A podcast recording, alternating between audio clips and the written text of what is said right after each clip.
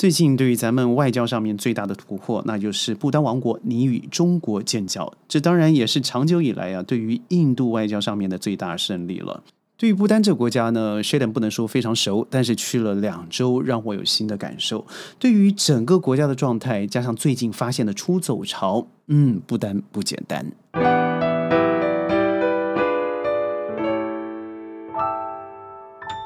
欢迎各位加入今天的沙世界，我是 Sheldon。这个节目当然我们是录制给我们所有在商业顾问上面想要学习的 CEO 们、朋友们、经理阶级们，所以我们会提的一些国际事务啦，或是金融上面的一些新消息。那当然也欢迎您在我们的频道上面多多的支持。最近这个消息啊，真的打破很多人的想法，就是对呀，不就印度啊，百分之九十七公以这个不丹所有的需求，而不丹的出口有 百分之九十七是输往同一国哪里呢？也就是印度。当然，在这中间有很多不平等的关系了。那我再先考考您好不好？如果说曾经历史上面有一个喜马拉雅三王国，你知道哪三个吗？好，我们知道是尼泊尔。不丹，还有一个就是已经消失的西京 （Sikkim）。对，当你提到锡金的时候，它是非常小的一个弹丸之地，真的非常小。它夹在尼泊尔、不丹之间，它下方呢连接了孟加拉还有印度，中间隔着西里古里走廊。怎么让他觉得变成自己的国家呢？很简单，印度用了一个，当中国在一九六七年离开，当时没办法支撑这个战事以后呢，就直接废除这国际条约，把它给霸占了。那个地方就是西京，也是 Sheldon 非常想去的地方啊。我们都知道，西京茶啦，在大吉岭啊旁边都是在那里生产出来的。所以说到不丹，你会想到什么？想到快乐吧。但您看到我今天的标题啊，也不是我说的，我看到世界上有上百个。网站和新闻都在谈这个国家曾经是全世界最快乐的国家，跌入了神坛。今年排名全世界第八十二名啊，这听起来好像有点为人耸听。但是自从这个不丹国国王决定开始以民选的方式、民主的方式来治理国家以后，这个国家好像显得不太快乐。同时，是不是也可以说，当你选择民主以后啊，很有可能一些遮羞布也就拿掉了，很多的事实你要准许人可以讲，可以说，那快乐可能就不在了。所以当初我们把这神秘国度封为第一名的原因，当然因为它的自然环境，还有地球上最遗世独立的国家。但为什么跌入神坛呢？当地年轻人认为国内缺乏机会，看不见未来的希望，又不愿意对外开放，所以他宁愿去哪里？您知道吗？去澳洲做蓝领。所以现在不丹呢，正大量的流失年轻人，严重的冲击了国家的经济发展。当初 Sheldon 在布丹的时候，我们从 Timpu Paro，然后一直到了东部去。各位一定都听闻，就是在不丹旅游非常的奇葩，你一定要有自己的导游，一定要有自己的私家车。那这是为了保护当地的旅游发展，让人呢可以经由旅游得到一些现金的收入。同时要进入进入 Paro 这国际机场呢，也是非常限制的，不是太好，那就是不丹它本身的皇家航空是非常昂贵的。当时我去的时候，我也不知道这个价格是商务舱，反正我就买了上去了。到下来我才知道，哦，原来那是商务舱，那个飞机实际上不是非常好，呃，但是。我觉得也就简朴吧，也这么说。那我想简朴人就应该有个简单的快乐，所以沿途我问了导游，问了司机，问了当地吃饭啊遇到的路边人，还有卖我衣服的这个老板，同时还有一些过往的旅客，问了他们对于不丹的想法。当地人我听了一些比较讶异的，第一个都问我外面有没有工作机会，第二个我毕业了，我马上要失业了，第三个。我现在的婚姻状况不好，不是因为我不忠，而是我的先生一个晚上可以找好多不一样的人，而我不能够抱怨，我该怎么办？我很痛苦。第四个，我觉得是最严重的，就是我们哪里快乐了？对你可能会觉得学得以偏概全，毕竟也就是只有十五天的时间。但是当你不是从第一天呢，就像曾森杀人一样，第一天、第二天还好，第三天、第四、第五一直下去。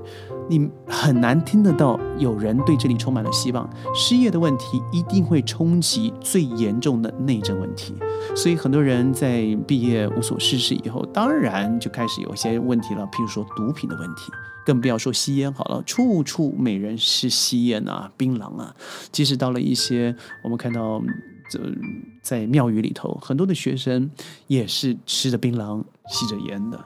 所以当下我看这个对健康健康就是伤害了，更不要说毒品的进入。当下他就告诉我，这个导游这是相当严重的问题，因为我们因为如此真的不快乐了。为什么到澳洲呢？因为我们赚的钱可以是现在的五到六倍啊。对，如果没有钱怎么生活？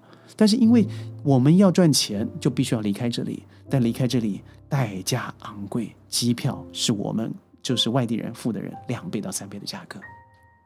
当然，不单以四面和独特的地景闻名嘛，哦，但是因为最近的外移，人人口严重，所以最幸福的国家不丹已经被芬兰所取代了。不丹国内的失业率不断的攀升。当当地的青年，很多人认为国内根本没有工作机会，因为完全不能靠旅游业，而对外只能靠一个非常压霸的印度。那未来的希望在哪里呢？所以只有往前走到澳洲。在不丹当地呢，有个非常知名的视障作家，叫做 Kingly Puncho，呃，我们翻译叫做彭乔。他说，很多人离开的主因啊，是因为他们认为自己没有该有的能力，在不丹过上满足的生活是很难的。所以他们觉得只有出国才能够得到满意的生活、满意的收入。现在，因为您知道，在 Sheldon 做商业顾问的过程，澳洲是有我们一个重点。他现在澳洲啊，成为不丹年轻人选择发展的主要国外，人口只有七十六万的不丹，去年六月，百分之一点四的人获得了澳洲的签证。这对人口稀少的不丹出走比例相当可观啊，所以不丹总理希林呢，他则认为移民问题并不是问题，因为许多人最后还是会回到自己的国家。但你想想，年轻人大量的出走，让不丹所面临的存续挑战，那才是真的要让自己考虑的。这样的困境让不丹开始思考国家长期以来的孤立主义是对是错。如今在对外开放。为年轻人创造就业机会，留住心血，以及维持目前的封闭政策，两者之间一定要做出权衡的。所以你看呢，这次的建交绝对不是意外啊，因为长期以来我说过了，百分之九十七的出口是到了印度，而印度对你啊，国内从教育、政治、军事全部都指指点点。当他高度的依赖某个国家以后，当然他可能就会开始担心，当初的西金也是喜马拉雅三小呃喜马拉雅三小国，现在。去了哪里？或许印度也想用同样的方式如法炮制吧。所以这次我觉得中国外交上最大的突破，当然就是如果我们就俗称这个位置叫做“鸡脖子”。如果你看到了这个这个地图的话，大概就知道 Sheldon 说什么了。他在离上次发生争端的这个位置呢，就是我们常常知道的洞朗地区，非常的靠近，就在旁边。所以当不丹愿意与中国建交以后，他的问题就是。印度可能失去了很重要的东北控制线，那在这个非常小到只有二十公里的西里古里走廊啊，那就变得非常的危险了。不论如何，我觉得考虑到国家不考虑国家利益，我们回归到人之根本，人的确有让自己幸福的理由、权利，这是神生了以后应该要得到的一个东西。但是在创造的过程，如果包含了太多的政治、太多外面以为的信仰。放在里头就少了人本身的单纯，所以呢，我很喜欢不丹，我很喜欢尼泊尔，我非常喜欢整个这个附近的山区。